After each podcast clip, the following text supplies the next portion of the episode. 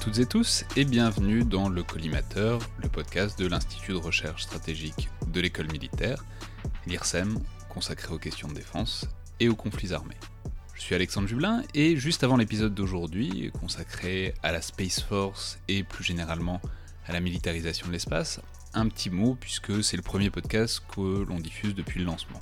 Un mot pour vous remercier donc puisque euh, l'accueil du podcast a été plutôt très favorable.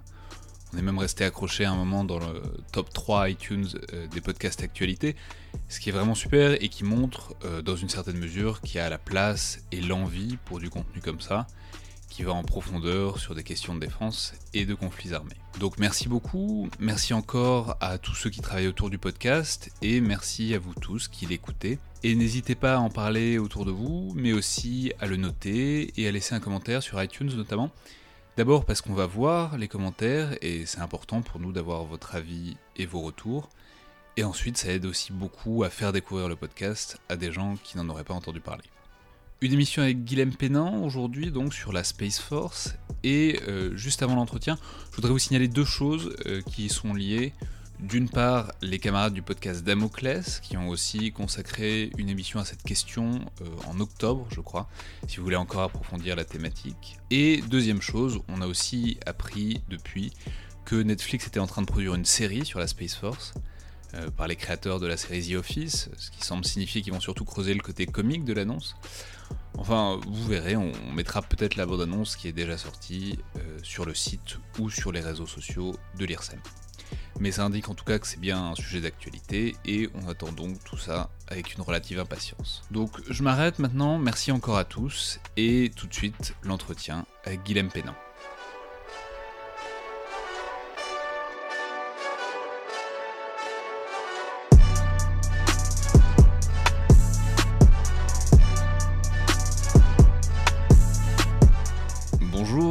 Vous êtes donc euh, chercheur associé à l'IFRI, l'Institut français des relations internationales, et j'ai donc le plaisir de vous recevoir pour parler des questions de militarisation de l'espace et de cette idée trumpienne d'une Space Force. We're reopening NASA. We're going to be going to space.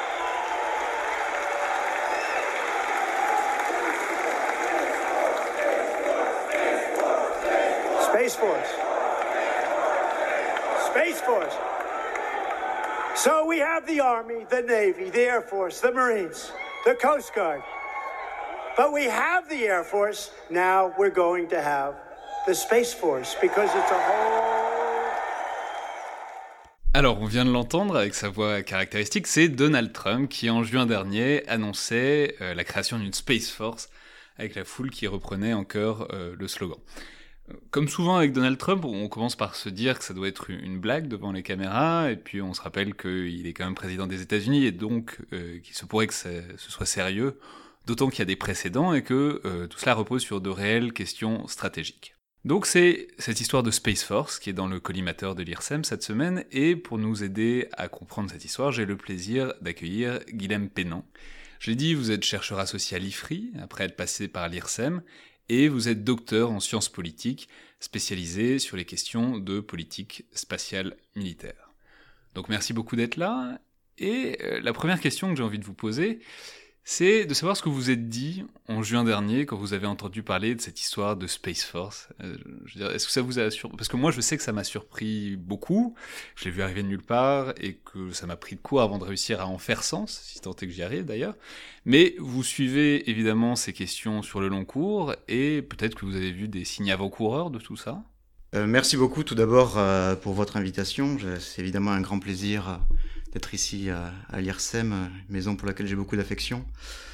Alors cette annonce effectivement du président Trump, euh, je dirais que sur la forme, euh, c'était clairement une surprise, et pas seulement pour l'observateur que je suis ou, que d'autres sont, mais aussi pour euh, l'administration elle-même. On peut, voir que certains représentants du Pentagone ont, clairement été surpris par cette annonce.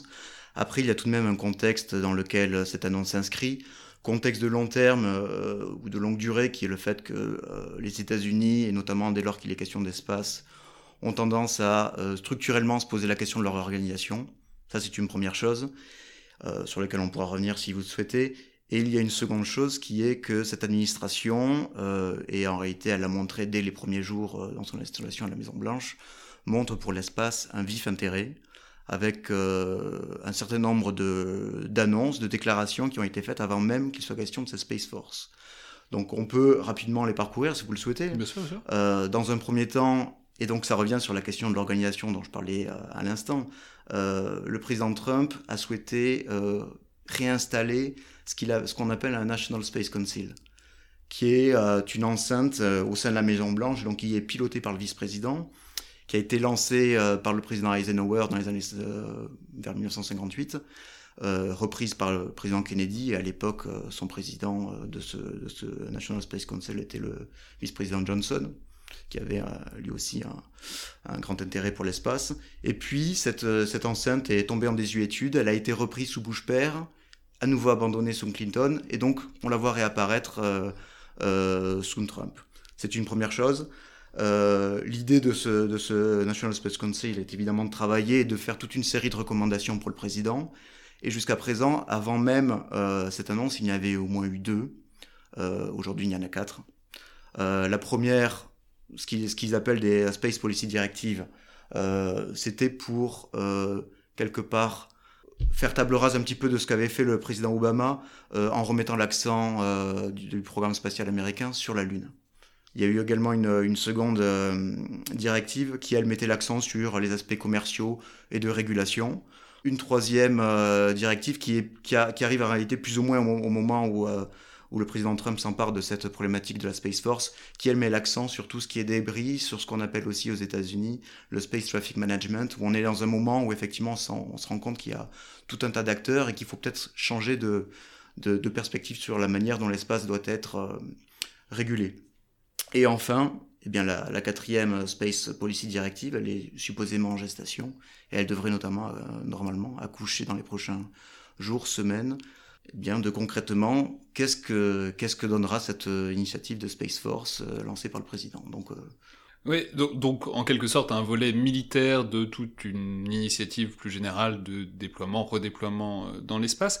Euh, ce, ce qu'il y a, c'est que si on fait le bilan, c'est-à-dire c'est pas non plus comme si les États-Unis agissaient pas dans l'espace euh, et n'agissaient pas euh, militairement. Il y a déjà toute une infra. C'est-à-dire c'est pas comme si la Space Force créait la chose ex nihilo. Euh, il y a des satellites de communication, il y a des satellites d'espionnage, il y a des missiles qui vont dans l'espace qui redescendent, il y a même le GPS qui sert pour tout un tas d'emplois militaires fonctionne par définition avec l'espace. Donc l'espace est déjà très investi militairement par les États-Unis quand même à, l'heure actuelle. Absolument, donc je crois que là vous avez tout juste. D'accord, donc la question c'est euh, comment est-ce que, euh, disons, la Space Force mettrait un pas de plus par rapport à ça? Est-ce que la Space Force, en quelque sorte, c'est un pas vers je sais pas, le déploiement d'armes dans l'espace? Euh, je sais que vous faites souvent une distinction entre la militarisation de l'espace et l'arsenalisation de l'espace. Est-ce que vous pouvez nous expliquer ça? Exactement. Donc au risque de, de, paraître un petit peu jargonneux, on fait effectivement habituellement la, distinction entre euh, les notions de militarisation et d'arsenalisation de l'espace qui sont en réalité des traductions un petit peu littérales de, l'anglais militarization of space et, et weaponization of space. Bon, après, euh, on, peut, on peut douter du, caractère un petit peu heuristique de cette distinction, mais néanmoins, je vais essayer de, planter le décor. Euh, et il me semble qu'il faudrait commencer peut-être par poser le cadre juridique un petit peu. Euh, je le fais d'autant plus que nous avons fêté euh, en 2017 les 50 ans du traité de l'espace, donc de 1967. Et celui-ci euh, est considéré, peut être considéré comme étant permissif, avec une régulation qui est minimaliste, et je ne fais ici que reprendre quelques-uns des termes qui ont été... Donc le traité de l'espace qui, si j'ai bien compris, globalement établissait une démilitarisation de l'espace, une interdiction de militariser l'espace, c'est bien ça? Alors c'est un peu plus subtil. En réalité, il consacre euh, un principe fondateur qui est celui de euh, l'utilisation pacifique de l'espace, mais celui-ci doit s'entendre au, au, au, sens de, euh, et c'est spécifié dans ces, dans ces articles, de, de dans, dans, cet accord, de, de non-nucléarisation de l'espace, dans un premier temps, dans le sens où... Euh, Donc en contexte de guerre froide, quoi. Dans, évidemment, il a été créé dans un contexte de guerre froide, à savoir que les principaux rédacteurs étaient évidemment les Américains et les Soviétiques. Donc évidemment, dans une perspective réaliste, on peut considérer que cet accord allait dans le sens des deux premières puissances mondiales de l'époque. donc je disais non-nucléarisation dans le sens où le déploiement d'armes de destruction massive est proscrit, et non-militarisation au sens beaucoup plus strict dès lors qu'il s'agit de la Lune et des corps célestes. Donc ce qui veut dire qu'on a un petit peu un concept en creux qui autorise d'une certaine manière eh bien, euh, euh, des usages euh, militaires dans le sens où ils ne sont pas agressifs. Donc on fait, c'est d'où le distinguo sur, sur cette utilisation pacifique qui ne doit pas être compris au sens d'utilisation exclusivement pacifique. Oui, c'est ça, c'est un peu contre-intuitif. C'est-à-dire la militarisation de l'espace, c'est l'utilisation pacifique de l'espace, mais à des fins militaires. Exactement.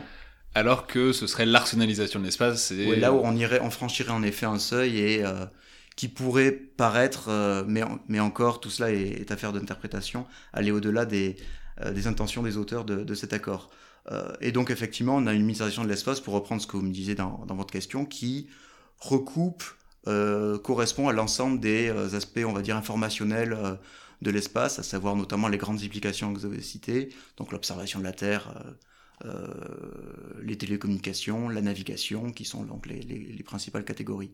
L'espionnage et évidemment, tout cela pouvant euh, servir des objectifs euh, donc de renseignement à des fins militaires, euh, mais aussi à, des, dans des objectifs, dans des, à fins civiles. Et effectivement, aujourd'hui, on a, on a un moment où l'espace s'est banalisé et participe en réalité, on pourrait même, sans, sans être trop excessif, participe à la mondialisation. Alors, donc, ce cadre du traité de l'espace de 1967, donc démilitarisation, neutralisation dans une certaine mesure, donc on est toujours dans ce cadre, mais pourtant, euh, si on continue, disons, le déroulé de ces pas, il y a quand même eu d'autres étapes. Souvent, quand on parle de militarisation de l'espace, ce qu'on a en tête, c'est les années 80, et notamment Ronald Reagan avec euh, ce qu'on a appelé à l'époque le début de la guerre des étoiles. Alors, est-ce que vous pourriez nous rappeler tout ça exactement ce que c'était et comment ça s'insère dans ce cadre euh, de long terme Avant de répondre à votre question, moi j'aimerais quand même. C'est un constat souvent qu'on oublie derrière le fait, bon, je vous ai fait cette distinction entre militarisation et arsenalisation. Euh, remarquez que, outre ce cadre juridique donc, que je vous ai planté, il y avait aussi de la part des, puissances une certaine retenue, où on a euh, évité de dépasser aussi ce seuil. Et si on l'a fait, je pense qu'il est important de rappeler pour l'auditeur qu'il y a principalement trois raisons, à mon sens. La première raison, elle est nucléaire, hein, tout simplement parce que l'espace, du fait des applications euh, que nous avons mentionnées à un instant, participait en réalité à, la dissuasion nucléaire et euh, la faisait vivre. Donc évidemment, de la part des grandes puissances, il n'y avait aucun intérêt à remettre en cause cette couche-là. Euh, on a aussi une retenue qui peut avoir des raisons, cette fois-ci plus spatialo-centrées, si je puis dire, au sens de l'environnement spatial, qui est quand même obéit à des lois physiques très spécifiques. Euh, si d'aventure on tente euh, une explosion nucléaire en orbite, il faut savoir que ça crée tout un tas d'interférences et de radiations qui peuvent euh, gêner, voire endommager gravement le fonctionnement des satellites. et je le dis à plus forte raison que nous le savons de l'histoire, puisque pareil essai a été tenté et que les résultats étaient conformes à ce que je vous ai dit. Et par-dessus cela, évidemment, on peut aussi songer à un apprentissage que je qualifierais cette fois-ci davantage d'hégémonique, au sens où Américains comme Soviétiques ont bien compris que l'espace pouvait servir de levier de puissance pour euh, d'autres aspects, pas seulement militaires ou au sens de la sécurité, mais aussi plus symboliques. Donc c'est tous les grands programmes euh, qu'on a connus, euh, programme Apollo notamment dans les années 60, mais euh, les, soviétiques avaient, leur programme d'exploration aussi. Et si on aboutit ainsi aux années 80, c'est que finalement on voit que ces, éléments dont je vous ai parlé se perpétuent, parce que Certes, d'un côté, il y avait le lancement de l'initiative de défense stratégique, euh, dit aussi Star Wars euh, sous le président Reagan, mais en parallèle, on avait aussi le président Reagan qui a lancé le programme de station spatiale internationale, qui n'avait pas encore à l'époque ce nom, qui s'appelait Freedom, mais qui euh, correspondait aussi à une ambition hégémonique, en tout cas s'inscrivant dans, dans le contexte de la guerre froide, bien sûr. Alors pour reprendre ça, qu'est-ce que c'était exactement cette initiative de défense stratégique? En quoi est-ce qu'elle consistait? Alors là-dessus, euh, on peut commencer tout simplement par euh, l'intention qu'on peut imaginer comme étant celle de, l'auteur, donc du président Reagan, qui à mon sens était principalement idéologique. Donc je vous en ai parlé il y a, une seconde. sur les aspects idéologiques au sens où évidemment c'était aussi revenir sur pour coller donc à, l'histoire spatiale c'était aussi revenir un petit peu sur le, le traumatisme Sputnik Qu'est-ce que c'est Sputnik C'est les soviétiques qui, pour la première fois, euh, indiquent aux Américains qu'ils sont vulnérables. Que, en dépit du fait qu'ils aient... C'est en quelle année 57. Donc en dépit du fait qu'ils aient deux océans qui les séparent du reste du monde, hein, Pacifique, Atlantique, eh bien on peut quand même les atteindre. Euh, donc en... parce que Sputnik, qu'est-ce que c'est finalement? Certes, c'est une fusée Soyuz qui, euh, qui lance un satellite, euh, le premier satellite artificiel euh, de l'humanité. C'est aussi un missile. Et donc évidemment, euh, pour, les, pour les Américains, double traumatisme, symbolique, mais également sur le plan de la sécurité. Ce qui est intéressant avec IDS, c'est que finalement, eh bien, euh, sur ces deux plans-là, le président Reagan apporte peut-être une réponse.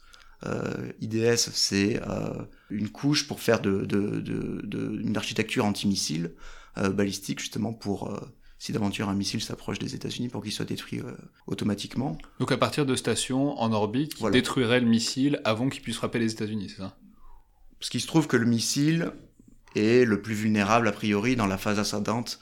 Donc euh, dès lors qu'on le voit depuis, euh, l'espace, euh, un satellite qui serait en orbite là-haut pourrait tout simplement activer ses, fusées et foncer, et foncer sur lui dès lors qu'il apparaîtrait dans son champ de vision. Ça, c'est évidemment c'est la théorie. Donc il y avait tout un tas de, de, de, technologies qui ont été imaginées, qui étaient à la fois laser, mais également euh, kinétique, hein, celle que je vous ai, que je viens d'exprimer à l'instant. Donc kinétique, c'est un missile qui va. Voilà. C'est ça qui est bien, c'est qu'il y a aussi un petit côté vraiment guerre des étoiles avec des rayons laser qui vont détruire des missiles euh, ennemis. Il y a un peu tout, quoi. C'est ça qui est bien dans la phase du projet. Mais il y avait euh, une certaine vérité derrière ce, le, nom qui lui a été donné, qui a été donné en effet à ce, à ce programme, euh, dont, qui est d'ailleurs un nom qui a été donné évidemment par ses opposants, mais dont, euh, dont ses partisans se sont aussitôt emparés, euh, euh, comprenant bien le, le bénéfice qu'ils pouvaient en, en recueillir. et donc effectivement, ben, on avait le programme, par exemple, Brian Peebles, c'était des, des, satellites en orbite, et qui, qui dès lors qu'ils identifiaient un missile en, à destination des États-Unis ou, ou, de leurs partenaires et alliés, le mettaient hors jeu. Et, et, ils ont été lancés, ces satellites ou pas? Et ce programme, en réalité, ne s'est avéré être surtout à mon sens, un programme de R&D. Au sens, il y a de recherche et développement. Voilà, de recherche et développement. Il y a eu énormément d'investissements qui ont été euh, faits de la part des États-Unis, euh, dont les États-Unis recueillent encore aujourd'hui les bénéfices, ce qui explique aussi la grande avancée qu'ils ont dans ce domaine spatial. Euh, les États-Unis pouvant paraître, à mon sens, comme la puissance spatiale par excellence, loin, loin devant, euh, quelle que soit la puissance que vous pourriez me citer. Euh, et finalement, euh, ça a été donc surtout sur le papier, donc euh, en dehors du, des, des, actions de, de, de recherche-développement que je vous ai citées. Donc les missiles, le, enfin, pardon, les rien, satellites rien n'est apparu. Euh, il y a eu des développements euh, anti-satellites aussi dans, dans ces années. Dans, dans, ces années 80, 1985, c'est le, c'est le moment où euh, les États-Unis détruisent intentionnellement un satellite pour la première fois et donc font preuve d'une démonstration anti-satellite. Donc c'était un, un, missile qui était euh, équipé à bord d'un avion euh, F-15 et euh, qui, qui décollait et donc ben, pouvait mettre hors service un satellite en, qui, en qui a détruit un de leurs propres satellites. Voilà, c'était un test, mais une démonstration de force, mais il s'avère que c'était la dernière, puisqu'après après, le, le, le programme a été arrêté. Et donc, en dépit, effectivement, du fait qu'à l'époque, les observateurs, comme nous aujourd'hui, hein, pouvaient penser qu'il y avait, euh, ça y est, on, allait, on, était sur le point de, de, de, dépasser le seuil de l'arsenalisation, eh bien, en, en, réalité, on est resté dans le cadre de la retenue, du profil bas dont je vous ai parlé tout à l'heure. Donc, le cadre de la guerre froide, finalement, a continué de s'étaler euh, des années 80 et même dans les, dans les, les premières décennies de, du système qu'on pourrait qualifier d'unipolaire. D'accord. Donc, euh, malgré tous ces développements, mais qui en fond sont restés à l'état de projet, qui du coup n'enfreignaient pas euh, au sens strict le, traité de l'espace, on, donc on est toujours resté dans une relative pacification. Euh, mais le paradoxe, c'est que il semble que depuis quelques années, il y a un certain nombre de pays qui font des démarches pour accueillir, euh, enfin pour construire ce même genre de, capa de capacité. Vous, me parliez de cette histoire de destruction de satellites. Ça, fait penser, euh, en, en 2007, il me semble que la Chine a fait quelque chose de comparable, non? Exactement, euh, en 2007 exactement. Juste donc pour là aussi planter le décor, donc on, on, est un petit peu remonté dans le cours de l'histoire. Donc on arrive à un moment où comme je vous le disais en réalité tout à l'heure, on a un moment où clé, charnière, où l'espace devient euh, quelque chose de totalement banalisé, au sens, avec le développement de ce que certains qualifient de spatiodépendance, spatiodépendance qui est double, hein, à la fois civile, donc je vous ai parlé du fait que l'espace est aujourd'hui indispensable au bon fonctionnement de nos sociétés modernes, mais également sur le plan militaire, où on dépasse la couche, on va dire, euh, politico-stratégique de l'espace au service de la dissuasion nucléaire, pour un espace qui descend sur le champ de bataille, euh, et le moment charnière à ce moment-là, c'est la, la, la, la, guerre du Golfe de 90-91, euh, l'utilisation de missiles guidés pour pour euh, presque pour la première fois. Ou en donc de missiles guidés par satellite pour frapper des cibles euh, donc en Irak et, au Koweït. Exactement. Et, euh... et ça, c'est la première intervention de l'élément spatial exactement. sur le champ Certains l'ont qualifié de première guerre spatiale. Bon, c'est sans doute excessif, mais c'est quand même révélateur au sens où euh, bien l'espace, euh, l'utilisation militaire de l'espace se renouvelle, se complexifie sur le plan de la pensée, sur le plan des, euh, sur le plan de la doctrine, sur le plan des utilisations. Donc on a cette et, et, et, cumule avec d'autres utilisations. Donc à cette utilisation stratégique intervient donc maintenant une utilisation plus tactico-opérative. Euh, les États-Unis sont la les premiers à l'expérimenter, mais nous Français. Euh, oui, c'est ça, c'est presque un effet cliqué. C'est-à-dire, enfin, tous les missiles sont plus ou moins guidés par satellite aujourd'hui. Enfin. aujourd'hui, en tout cas, nous, y compris nous Français, la majorité de nos missiles fonctionnent de cette manière-là. Et, puis toutes les. C'est ce qu'on disait tout à l'heure, c'est toutes les armées du monde utilisent des GPS, c'est-à-dire. Bah, et, à cela, j'ajouterais, bon, évidemment, on peut parler des télécommunications qui permettent aux, soldats de de, communiquer avec, euh, avec le reste des, forces, mais aussi tout ce qui est renseignement, évidemment, euh, tout ce qui est image. Tout cela euh, indique que le satellite, finalement, comme je le disais, redescend sur le champ de bataille. Ça, et cette utilisation n'est d'ailleurs s'est cumulée encore avec d'autres, puisque on voit finalement le satellite intervenir sur l'ensemble du continuum de la sécurité défense, au sens où, et non pas seulement sur les plans civils que je vous expliquais tout à l'heure, mais euh, on fait aussi maintenant du spatial pour, euh, pour des usages de, de, sécurité, au sens aussi euh, en termes de, de, de catalyseurs stratégiques, j'ai presque envie de dire, avec des dimensions qui, qui, qui sont aussi industrielles, qui sont aussi commerciales, qui, bref, tout ce que cette haute technologie peut aussi catalyser.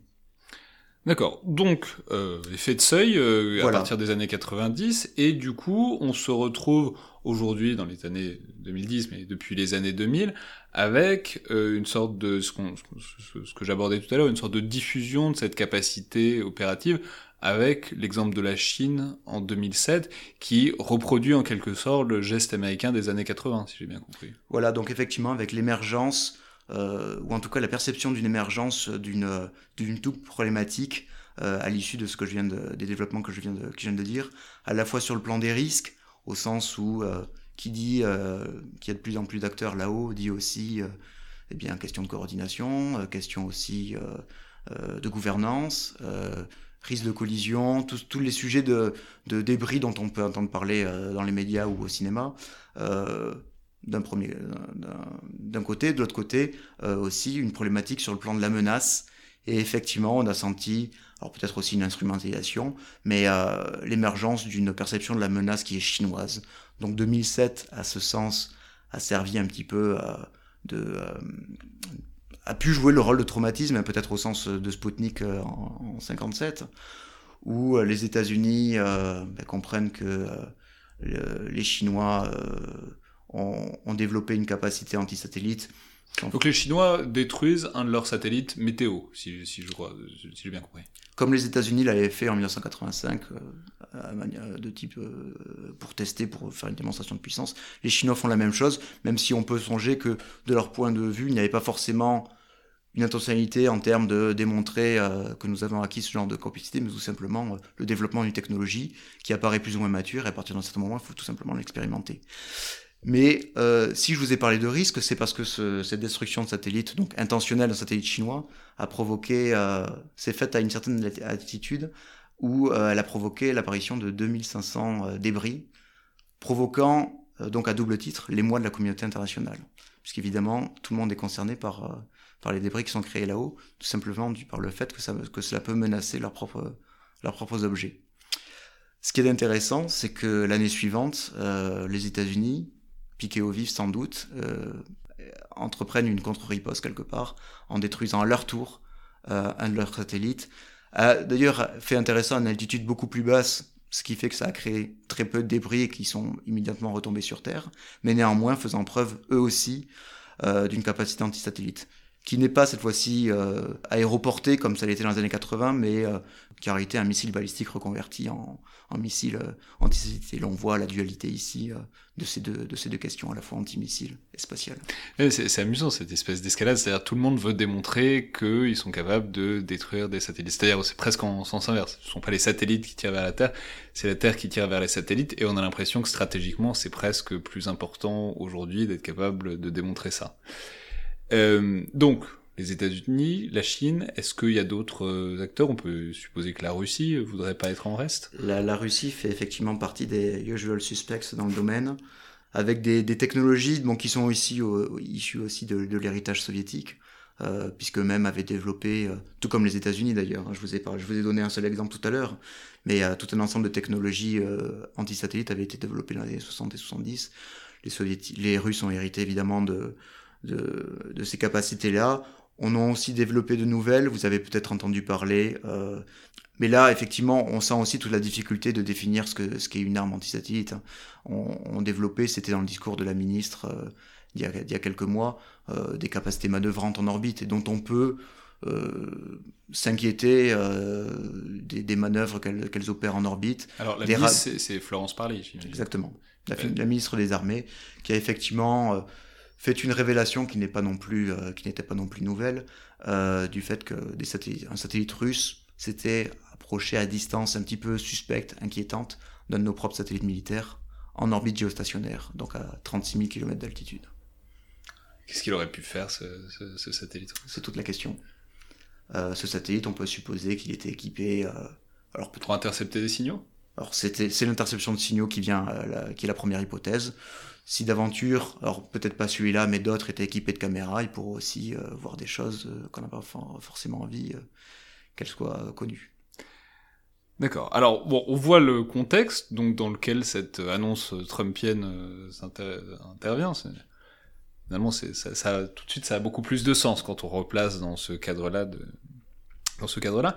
Mais quand même, cette idée d'une Space Force, euh, ça, a quand même, surtout pour en faire ce que disait Donald Trump, une branche séparée de l'armée euh, avec les quatre, enfin avec les cinq autres branches combattantes, ça implique quand même un, une montée encore en gamme dans, euh, disons, la militarisation de l'espace ou voire l'arsenalisation. Comment est-ce qu'on pourrait imaginer qu'une Space Force soit encore dans le cadre du traité de l'espace de 1967, s'il y a vraiment une unité combattante dans l'espace c'est une bonne question, euh, effectivement, que, beaucoup d'observateurs ou euh, simplement de curieux euh, se sont posés.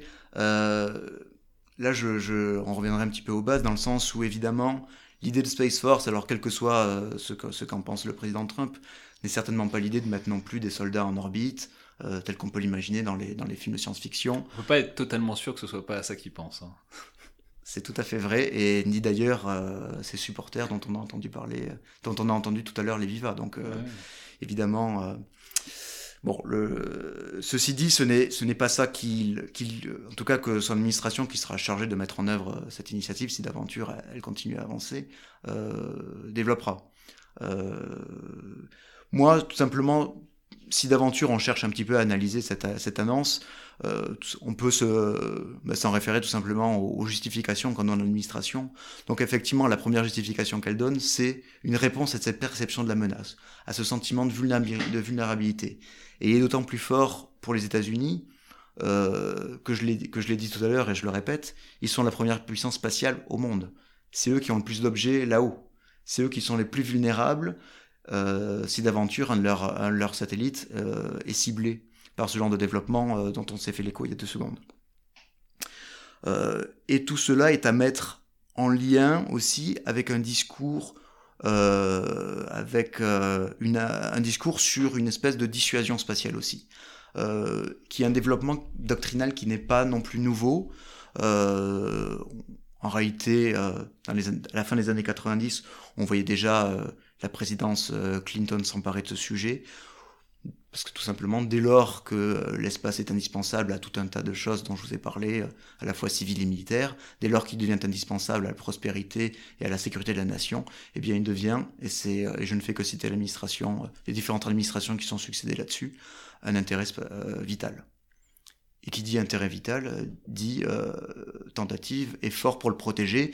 Et dans ce sens-là, dès les années, la fin des années 90, le début des années 2000, et en vérité tous les mois qu'on entend aujourd'hui autour de la Space Force, euh, en réalité ne fait que... On peut penser que c'est un écho quelque part aussi des développements qui ont eu lieu pendant euh, l'administration Bush, où on parlait à l'époque d'espace contrôlé, de space dominance, avec une série aussi euh, d'initiatives programmatiques hein, sur le plan euh, d'une meilleure connaissance euh, de l'environnement spatial. Donc il s'agit tout simplement de savoir ce qu'il y a là-haut, de caractériser la menace aussi, de l'identifier, et des réponses qui ce qui a apporté. Donc là, on a des réponses qui sont généralement euh, sur les deux volets, défensifs, s'essayer à ce que le les satellites soient moins vulnérables, peut-être en, en les durcissant, euh, en renforçant quelque part leur blindage, pour parler euh, un petit peu euh, caricaturellement, ou simplement avoir des architectures résilientes, hein, c'est un, terme à, la mode. Et également, euh, cette fois-ci, un, volet plus offensif, et là on voit bien qu'on se rapproche effectivement du seuil de l'arcéliation sans totalement encore le, franchir, ou en tout cas on est dans une zone grise, et bien un volet offensif dont, dont en réalité on, connaît assez peu les, le contenu. Mais alors du coup, ça pose la question aussi de l'intérêt euh, concret de tout ça. C'est-à-dire, ça pose quand même la question, disons, des guerres dissymétriques. Si on prend euh, les... A priori, depuis 50 ans, les puissances qui font la guerre, ce sont des puissances plutôt dissymétriques. C'est-à-dire, il y a souvent des grandes puissances et des puissances faibles. C'est vrai pour les États-Unis, c'est vrai pour la France. Euh, depuis 50 ans, bon, la guerre du Golfe, la Yougoslavie. Dans tous les cas, les guerres ouvertes sont généralement des guerres avec des puissances qui auraient du mal à avoir un satellite, alors en détruire, euh, voilà, c'est encore autre chose. Du coup, est-ce que c'est bien rentable d'investir des dizaines de milliards de dollars dans un tel projet, euh, en sachant que, voilà, concrètement, les guerres qu'on fait sont des guerres avec des puissances généralement technologiquement assez peu avancées? Non, effectivement, je pense qu'on touche du doigt là une, des, questions, une, des, des, des, grandes problématiques et qui sont en réalité à, la, ce qu'on peut qualifier de dilemme de, l'hyperpuissance américaine. Euh, parce que même les, réponses offensives qui pourraient être apportées, euh, si d'aventure on imagine une dissuasion spatiale, c'est pas parce que telle puissance développe une capacité ASAT, anti-satellite, pardon, que nous-mêmes en développant une capacité anti-satellite de notre côté, on va, on va parvenir à la contrer. Donc en réalité, ce sont, euh, si d'aventure on, s'oriente dans cette direction, évidemment la réponse est insatisfaisante. J'ai envie aussi de faire le parallèle avec la, la défense antimissile, puisque vous m'interrogez tout à l'heure sur euh, euh, l'initiative de défense stratégique de Reagan. Bon, il s'avère que le fait qu'elle a accouché, accouché d'une souris en termes en termes de, d'objets lancés là-haut, mais néanmoins, c'est un thème qui a continué à, être mobilisateur durant, depuis, durant toutes ces décennies et continue de l'être aujourd'hui. Il faut savoir que on sent dans les esprits, à, lire à droite et à gauche, dans les médias, dans les déclarations de certains représentants du Congrès, une envie aussi de, relancer cette défense antimissile avec une couche spatiale. Mais une fois de plus, eh bien, on se rend compte qu'on touche du doigt euh, un problème en termes de coût-efficacité. Parce que tout à l'heure, je n'ai fait que on est resté à la surface. Mais évidemment, euh, si d'aventure un missile est lancé, il faut être certain, depuis, depuis le sol et qu'il doit être intercepté depuis l'espace, il faut être certain qu'il y a un satellite au-dessus. Ce qui équivaut à imaginer, pour être certain euh, qu'il y a un satellite au-dessus de ce missile, d'avoir une constellation en réalité de satellites. Constellation de satellites qui par ailleurs... Euh, il faut avoir vraiment un réseau en orbite pour être capable d'intercepter tout ce qui... Pour être, pour être certain d'intercepter tout missile qui, qui partirait, qui pourrait se diriger vers. Et, on n'en est pas encore. je sais pas. Donc on parle de chiffres astronomiques. D'accord. On parle de, de, Parce qu'on a centaines l'impression qu'il y, a plein de satellites en l'air, mais il y en a pas assez pour faire ça. Bah, en tout cas, qu'il y aurait une mission dédiée anti-missile. Ouais, D'accord. Euh, évidemment, ça serait un coût euh, astronomique, mais par ailleurs, ces, ces intercepteurs de missiles seraient eux-mêmes très vulnérables. Parce que euh, il n'est pas dit qu'il n'y ait pas euh, que l'adversaire tente une saturation en lançant plusieurs missiles en même temps. Il n'est pas dit non plus qu'il ait des capacités anti-satellites développées, comme on l'a dit tout à l'heure, et qu'il, euh, dès lors qu'il, euh, a une intentionnalité euh, de lancer un missile, eh bien détruit par anticipation le satellite au-dessus, créant ainsi des trous dans la constellation. Donc sur le plan technique, Et sur le plan du coût, de l'efficacité militaire, on peut douter. Et ça rejoint un petit peu la, problématique plus large de la vulnérabilité euh, des satellites dans l'espace et des réponses à y apporter. Ouais, donc là, on pourrait presque considérer la Space Force comme un comme un grand programme militaire à destination de l'armée, peut-être à destination politique aussi. On sait que l'espace a toujours eu une fonction politique, euh, particulièrement aux, aux États-Unis. Ah, je, pense, je pense, je pense par exemple. Euh, autour de l'annonce de cette Space Force, j'ai vu qu'il y a eu un, grand concours pour euh, dessiner le logo de cette Space Force euh, qui était organisé par euh, le comité pour réélire Donald Trump. Donc c'est, on a presque l'impression que, d'après ce que vous nous dites, quoi, que c'est presque un objectif industriel et politique plus qu'une finalité directement militaire à ce stade. Voilà, alors effectivement, on peut, on peut s'interroger en tout cas sur comment cette Space Force euh, serait susceptible de mieux répondre euh, à, cette, perception de menace que euh, l'organisation existante Ça, c'est une excellente question.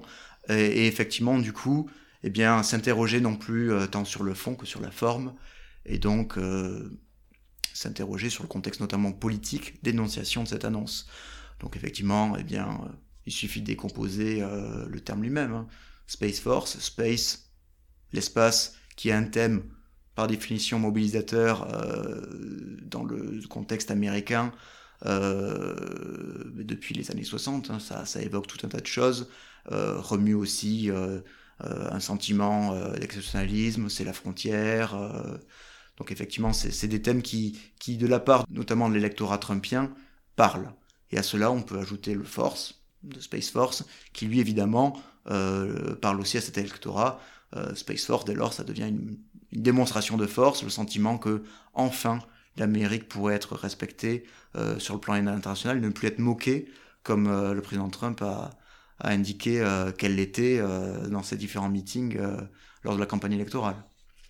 Alors du coup, tout ça pose aussi, enfin dans cette annonce de Space Force, il y a donc tout ce programme, mais vous le disiez, le programme était déjà là avant l'annonce. Du coup, euh, la Space Force pose aussi un problème euh, organisationnel. C'est-à-dire, on comprend bien que euh, l'espace est important, ça y a pas de doute. Euh, la question qui reste, c'est de savoir s'il y a besoin d'une armée séparée euh, pour pour s'en charger. Je, je crois qu'il y a déjà un Space Command à l'intérieur de l'Air Force, donc de l'armée de l'air américaine, qui existe depuis les années 80, qui, est, qui a plusieurs dizaines de milliers de personnes à son service. Donc pourquoi euh, faire une nouvelle armée? Pourquoi séparer ça euh, de l'armée de l'air dans une certaine mesure? Euh, L'autre grande justification qui est énoncée, c'est le fait, et du coup je reviens un petit peu sur ce que je, disais en introduction, où les États-Unis ont continuellement le sentiment que euh, leur effort spatial, aussi massif euh, soit-il, est mal organisé, fait preuve d'incohérence et pourrait être donc plus efficace. Cela vaut évidemment sur l'aspect civil, donc, a priori, ça serait euh, la raison pour laquelle euh, euh, ils ont souhaité développer une instance centralisée qui serait ce National Space Council. Et sur le plan militaire, à mon sens, c'est un peu plus, ça serait pas forcément à mettre sur le même plan, mais néanmoins, c'est une raison qui est évoquée.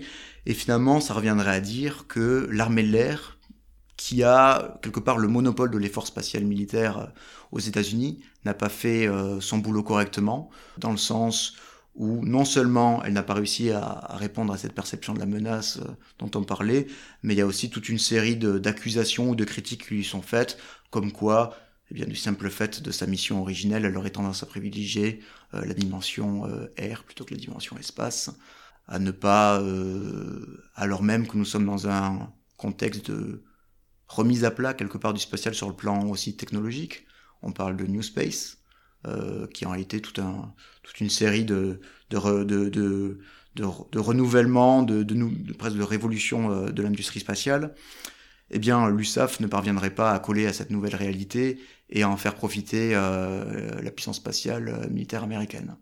Et qui a été une vieille idée aussi. Cela fait, vous me parliez de Space Command, bon, cela fait des années qu'on évoque euh, l'idée d'une réorganisation euh, du spatial militaire euh, américain. Alors l'idée de Space Force telle qu'elle est évoquée par l'administration américaine, elle repose sur différents piliers, dont effectivement le, le, la première étape constituerait dans euh, la recréation, parce qu'en réalité il, a, il, avait été euh, absorbé euh, par d'autres entités, de, du US Space Command. d'un commandement unifié, d'un nouveau, d'un COCOM, d'un onzième COCOM pour qui serait dédié à l'espace. D'accord, parce que alors, il faut replacer, c'est hyper compliqué le Pentagone. Donc il y a six branches. Donc on a commencé à les évoquer tout à l'heure. Peut-être Donald Trump qui l'a fait. Euh, donc il y a l'armée de terre, il y a la marine, il y a l'Air Force, il y a les Coast Guards. Exactement. J'en oublie un. Les, Marines. Et les Marines qui, du coup, ont un statut particulier parce que c'est ils sont intégrés au sein du département de la Navy.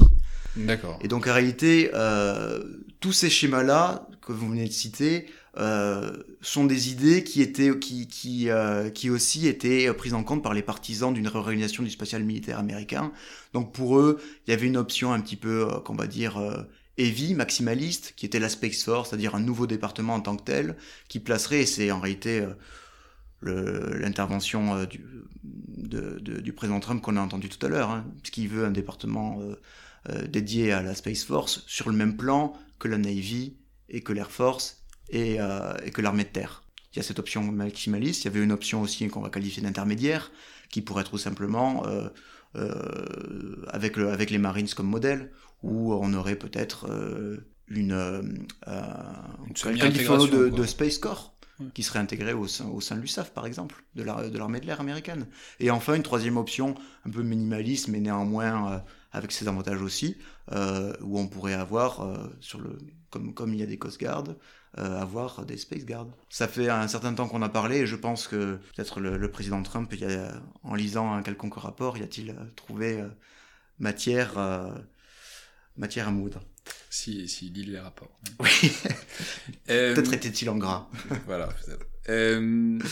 oui, donc ça c'était les options organisationnelles, mais donc encore en dessous de ça, c'est l'idée d'un Space Command, c'est-à-dire quoi, d'une direction, d'une coordination des... Voilà, parce qu'évidemment, bon, l'USAF, comme je l'ai dit, elle a tendance à monopoliser, alors bon, le, chiffre est pas forcément euh, vérifiable en réalité, dans la réalité, mais on, a tendance à dire que 90% des budgets euh, spatiaux militaires vont, euh, sont en direction de, de l'armée de l'air, mais l'armée de l'air n'est pas non plus la, seule utilisatrice et détentrice. Euh, évidemment, aussi bien, euh, euh, enfin, l'ensemble des autres forces ont recours à l'espace, et donc ont aussi leur force spatiale quelque part. donc le Space Command, ce le serait Space Command, lui, il, aurait du coup eh bien mission de coordonner dans un sens opérationnel l'ensemble de ces éléments-là. comme nous avons un, un, un, un cybercommande qui a, qui a ce genre aussi de, qui est, qui est euh, de création récente, qui a ce genre de, de mission. Euh, parce que c'est, ce qui est intéressant, c'est que ce que vous décriviez comme l'option maximaliste, donc mettre la Space Force au même niveau que la Terre, la mer et l'air, c'est vraiment quasiment concevoir qu'il y a un nouveau milieu, qu'il y a un nouvel élément à égalité avec les trois autres, et que du coup il faut déployer une nouvelle armée pour un nouvel élément, quoi. C'est, presque philosophique comme évolution. Absolument. Non, je pense que au-delà du fait que certains peuvent penser que l'armée de l'air n'a pas fait euh, euh, son boulot ou en tout cas que finalement euh, les résultats étaient peu satisfaisants, il y a aussi cette espèce d'impératif historique qu'on peut entendre chez, chez, chez, beaucoup de, gens et de, spécialistes de ces questions-là, ou tout simplement, de la même manière que l'un après l'autre, la terre, la mer, l'air ont connu la guerre, eh bien, ça sera bientôt autour de l'espace. Et donc, à partir du moment où il y a cette euh, vérité euh, euh, presque effectivement philosophique, eh bien, pourquoi ne pas avoir son organisation dédiée? Ça va être difficile de rester dans le traité de l'espace, du coup. Et du coup, on s'approche en réalité d'un thème aussi qui est sur l'inévitabilité de la guerre dans l'espace. Oui, c'est un peu ce que, ce que disait euh, Donald Trump et que j'ai vu que son vice-président Mike Pence reprenait. C'était l'idée que ça va arriver de toute façon, donc autant être les premiers. Ce qui est, ce qui est... Ce qui... Enfin, ce qui, est pas une très bonne manière d'éviter les choses, mais... Euh, ce qui, puis, ce qui est théoriquement et intellectuellement n'est pas forcément très satisfaisant, mais euh, qui n'est pas non plus neuf. Ce qui est intéressant avec euh, les questions spatiales, bon, je vous ai parlé de la militarisation, le fait qu'il y avait une certaine retenue euh, dans la façon dont on utilisait militairement l'espace, il n'en reste pas moins qu'il y a une tentation de cette internalisation qui existe depuis, en réalité, les tout débuts. Euh, et qui, euh, sans doute, s'appuie sur, le, sur cette idée que, quoi qu'il en soit, la guerre est inévitable là-haut, donc autant être les premiers, parce qu'évidemment, le premier qui est là-haut en tirera tous les avantages. Et ce qui est intéressant, c'est que même si ce discours-là existe depuis toujours, et ce qui est intéressant, c'est qu'ici, sans forcément que sur le fond, on se détache, on ne soit pas sur la continuité de ce qu'ont fait les précédentes administrations, je pense qu'il y a un gros élément de continuité quand même derrière les, différentes initiatives qui sont prises, les différentes annonces. sur le plan de la rhétorique, il semble clairement qu'on soit, on peut penser à être un moment euh, effectivement de bascule. Alors, puisqu'il y, y, a cette perspective d'une course et qu'il faudrait donc être les premiers, il faut sans doute dire quelque chose euh, maintenant, quelques mots euh, de la France. parce qu'on apprenait récemment que le ministère des Armées planche, travaille depuis six mois sur une stratégie spatiale militaire française. Euh, qui était déjà dans le livre blanc donc de programmation de, des, grandes, des grandes orientations stratégiques de défense de 2013. Euh, alors, est-ce qu'on en sait plus sur euh, ces grandes orientations de stratégie spatiale militaire? Donc, effectivement, c'est un développement qui est en cours en ce moment même, et dont les conclusions devraient d'ailleurs, à en croire à ce qu'on peut lire à droite et à gauche, être imminentes. Alors juste peut-être pour replacer dans le contexte, euh, effectivement on sent que le moment a été jugé opportun euh, parce qu'aussi il y avait ces développements, euh, non pas seulement américains, hein, mais tous les développements dont on s'est fait l'écho tout à l'heure, russes, chinois, la revue stratégique de 2017 c'est, a des développements très intéressants là-dessus et d'ailleurs laisse une place très importante à l'espace, beaucoup plus importante que la place qui était la sienne dans le dernier livre blanc de 2013 et euh, c'est l'ensemble de ses prédécesseurs. Donc là, il y, a eu, il y, a eu, quand même un changement. Et donc, il y a une suite logique. Et eh bien, le constat euh, qui était fait dans cette, euh, sur, sur l'ensemble de, de, de, ces rapports était celui d'une espèce d'incohérence logique entre les ambitions que nous avions, nous, Français, en termes de militarisation de l'espace, justement, l'ensemble des investissements que nous avions faits, qui étaient euh, qui sont significatifs hein, qui euh, si on si on regarde euh, la dernière loi de programmation militaire on, observe que sur l'ensemble des grandes applications dont on a eu l'occasion de parler depuis tout à l'heure observation de la terre à des fins de, de renseignement télécommunications sécurisées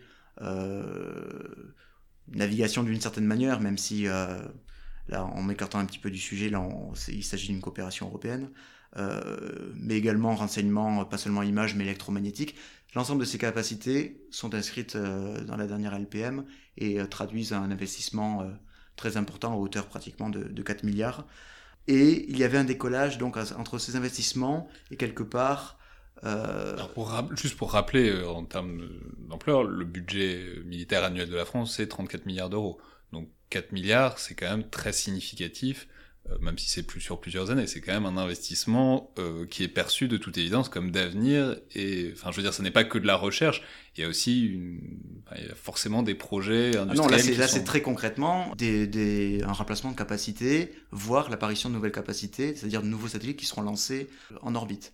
Pour, pour les citer rapidement, bon, euh, sur l'observation de la Terre, à, à, des fins de renseignement, images, on va dire, on, a des satellites euh, un petit peu noyaux hein, qui s'appellent Helios. On a eu le lancement, eh bien c'était en décembre dernier, de, son remplacement ou de ce qui va le remplacer euh, bientôt, qui s'appelle CSO. Il y en aura trois.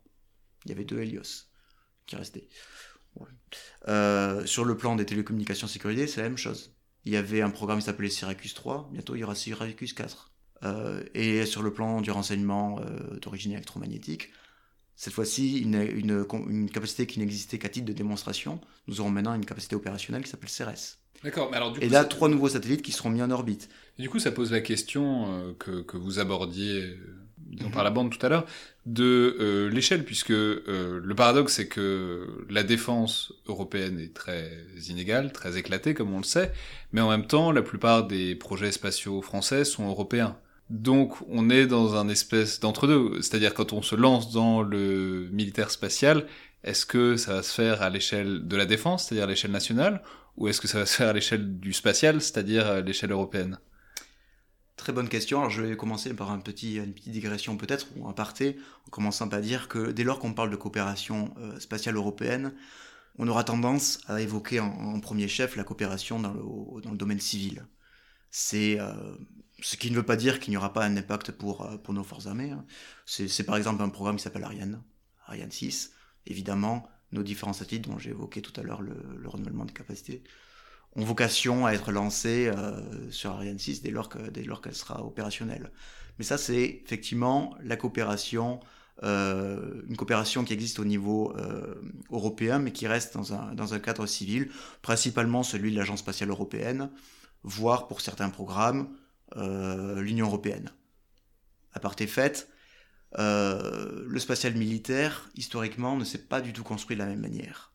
en réalité, c'est construit sur un socle qui est a priori national, de préférence, au mieux bilatéral, peut-être parfois euh, multilatéral, mais alors à 3-4 nations maximales. Par exemple, Helios était dans un contexte franco-français, national, mais néanmoins il y avait des partenariats euh, avec d'autres nations européennes, belges, grecs, euh, voire des échanges d'images aussi, suivant les, compétences de chacun avec allemand et italien. Donc vous voyez, on n'a pas du tout le, la même construction, le même... et donc on peut imaginer qu'effectivement la coopération spatiale militaire reste une, des grosses lacunes euh, de ce qui en réalité rejoint d'autres problématiques aussi, hein, qui, ne surprendra personne, mais sur lequel il y a, évidemment beaucoup, beaucoup à construire. Mais donc c'est pas prévu pour l'instant. Pour l'instant, le, disons le spatial militaire a plutôt, est plutôt dans le. Dès lors qu'on s'approche de questions effectivement qui sont qui touchent la souveraineté, euh, mais euh, de manière presque stricte des États, ça, ça s'annonce en effet compliqué. Ce qui ne veut pas dire qu'on n'a pas quelques initiatives qui pourraient à terme, voilà, en grossissant, euh, approcher de quelque chose euh, beaucoup plus intéressant. Donc a priori... Mais c'est là que c'est ambigu, c'est que j'imagine ces satellites-là vont être lancés par Ariane, donc c'est... Tout à fait. Mais bon, euh, Ariane est aussi un, programme de leadership français. bon, ça sera, ça sera peut-être une autre, fois pour, développer sur, Ariane. Mais juste pour revenir sur une coopération européenne dans le domaine potentiellement, euh, euh, en tout cas de sécurité dans un premier temps, euh, c'est la surveillance spatiale. C'est la connaissance finalement de ce qui se passe là-haut. Mais néanmoins, pour revenir à la question, parce qu'on s'est peut-être un petit peu... donc on a tous ces investissements, il y avait peut-être une incohérence entre l'ensemble des investissements et le fait qu'il y avait peut-être un aspect de la question qu'on avait tendance à oublier, qui était la protection, la sécurité de, nos satellites qui gravitent autour de la Terre, plusieurs centaines, euh, voire milliers de, euh, kilomètres d'altitude. Et donc là, effectivement, c'est l'idée, peut-être aussi c'est dans ce contexte-là que ce groupe de travail a, émergé. Donc il c'est une commande qui a été euh, lancée à l'été dernier par le président Macron, dont la ministre des Armées s'est emparée et dont elle a annoncé. Et là, ici, je ne vais pas faire d'hypothèse sur ce que euh, ce, groupe de travail redonnera. D'ailleurs, les, conclusions euh, seront sans doute rendues publiques dans les, jours, semaines prochaines. Euh, néanmoins, on peut, avoir une première idée des grandes, des grandes lignes à regarder le, discours qu'elle a donné, que la ministre des Armées a, donné en septembre à, Toulouse. Donc ici, moi, je parlerai sur l'évolution de la doctrine, sur l'évolution des opérations, du droit. Enfin, j'évacuerai dans un premier temps, mais on peut d'ores et déjà donner un premier cadre qui, à la fois, euh, sur le plan technique, euh, pour citer la ministre, toutes les options sont sur la table. Donc, et quelques exemples ont été donnés. Donc, par exemple, c'était mettre à bord de certains satellites des, caméras pour voir ce qui se passe autour. Si d'aventure un petit satellite manœuvrant s'approche à une distance qu'on juge, qu'on juge inquiétante c'est aussi euh, peut-être de nouveaux partenariats, euh, profitant là de nouveaux partenariats publics-privés. Il y a des initiatives d'industriels euh, ayant trait à la fois à la surveillance de l'espace qui pourraient venir compléter nos capacités patrimoniales nationales. il y a aussi des nouveaux services, de nouvelles applications qui émergent. On parle de remorqueurs. Dans un premier temps, ça, serait, ça pourrait être à vocation civile, tout simplement pour désorbiter un débris dangereux en orbite pour ravitailler euh, d'autres satellites arrivés en fin de vie et leur permettre de leur donner un second souffle. Et eh bien, on peut imaginer effectivement des, utilisations duales derrière ce genre de, euh, de, donc, capacité. donc rester dans le public-privé, rester à l'intersection entre les deux et peut-être tester sur des utilisations privées des capacités militaires. Absolument, en tout cas bénéficier, profiter des développements qui ont cours aujourd'hui euh, afin justement de, de répondre à ce sentiment de là aussi de, de vulnérabilité que nous avons sur, sur nos satellites et cet euh, impératif de, protection. Donc on rejoint ici d'ailleurs un discours de... Alors on ne parlera pas dans le contexte français de, dissuasion, mais néanmoins, on se rapproche sur le fond. La ministre et on pourra, on parle de découragement. Donc, il s'agit de faire renoncer un potentiel adversaire, de se rapprocher un petit peu ou de remettre en cause nos satellites. D'accord, et bah on suivra euh, avec attention donc les conclusions de ce groupe de travail qui devrait être public euh, donc dans les jours, les semaines, les mois qui viennent. Je, je, crains m'avancer, mais euh, on verra. Merci beaucoup, Guilhem Pénan. Donc, cher, vous êtes chercheur associé à l'IFRI, après être passé par l'IRSEM, docteur en sciences politiques, euh, spécialiste des questions de politique spatiale militaire. Vous êtes notamment l'auteur en 2014 de L'Europe spatiale, le déclin ou le sursaut chez Argos mais aussi d'un certain nombre d'articles et de publications qu'on trouve facilement en ligne sur euh, la question plus précise euh, de la militarisation de l'espace. Merci beaucoup. C'était donc le Collimateur, le podcast de l'IRSEM, l'Institut de recherche stratégique de l'école militaire. Je vous rappelle que toutes vos suggestions et remarques sont les bienvenues et que vous pouvez nous joindre sur la page Facebook ou Twitter de l'IRSEM ou à l'adresse euh, le collimateur podcast tout attaché à gmail.com. Merci à toutes et tous et à la prochaine fois.